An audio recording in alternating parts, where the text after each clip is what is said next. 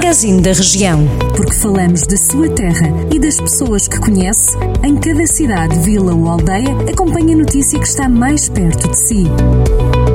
Magazine da Região. Edição de Carlos Esteves.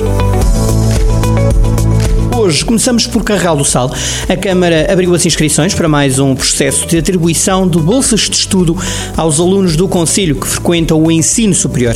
A autarquia revelou em comunicado que os montantes aprovados das bolsas para este ano letivo estão entre os 750 e os 1000 euros. Diz o município que a medida integra o conjunto de iniciativas de apoio aos jovens de Carregal do Sal, com vista a reduzir as desigualdades sociais, a promover a inclusão social e a contribuir para o desenvolvimento do Conselho. As candidaturas podem ser entregues até ao dia 31 de outubro no site da Câmara ou no Serviço de Ação Social, onde poderão ser obtidos mais esclarecimentos sobre este processo.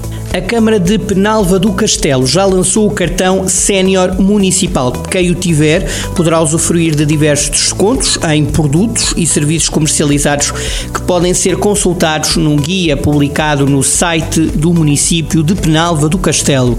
A criação deste cartão tem como objetivo promover a inclusão social das pessoas idosas e pô-las a participar na sociedade e corrigir ou pelo menos diminuir os efeitos dos problemas sociais detectados por todo o Conselho todos os interessados com idade igual ou superior a 65 anos e residentes no Conselho de Penal do Castelo, então devem fazer o pedido junto da Unidade Orgânica de Comunicação, Marketing, Educação, Ação Social, Juventude e Turismo na Câmara Municipal, sem qualquer custo associado. O cartão é grátis. A inscrição é realizada através de um preenchimento de um formulário e da apresentação de diversos documentos que comprovem a identidade e a residência.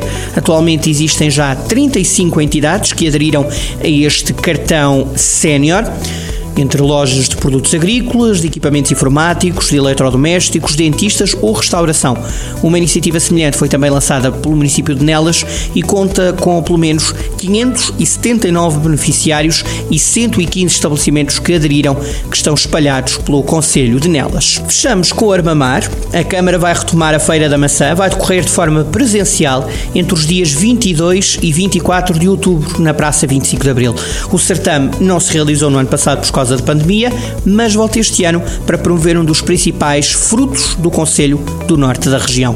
Em comunicado, a autarquia diz que decidiu avançar depois de ouvir as autoridades de saúde e que está a ser ultimado um plano de contingência para o evento com várias regras de segurança. A Praça 25 de Abril foi alvo de obras profundas que permitem melhorar muito as condições em que este festival, em que esta festa da maçã, esta feira da maçã, vai desenrolar-se. Entre 22 e 24 de outubro, outubro, a Feira da Maçã vai mostrar os frutos dos cidadãos de Armamar, concretamente no setor primário e também na área do turismo.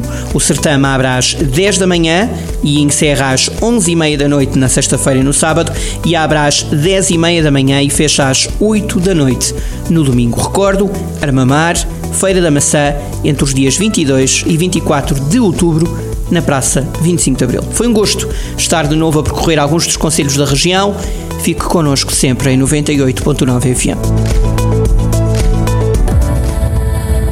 Jornal do Centro, a rádio que liga a região.